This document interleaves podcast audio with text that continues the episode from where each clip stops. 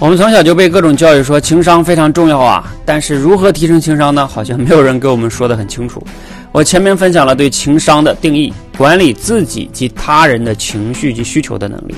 如果你认同这个定义啊，你就会发现，提升情商的第一步就变成了如何管理自己的情绪及需求的能力。如果这一步做不到啊，我也不觉得你能管理好他人的情绪及需求。那如何做到呢？其实按照我的经验啊，我觉得方法呢比较简单，可能做起来并不容易。比如说，勤写写日记，多反思，多拷问自己。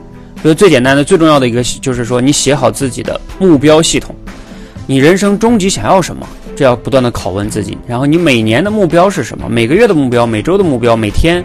你能把这些不断的去写，不断的反思总结，你慢慢的对自己的情绪跟需求就会越来越了解。人性是相通的，理解了自己，也就更容易理解了他人。你觉得呢？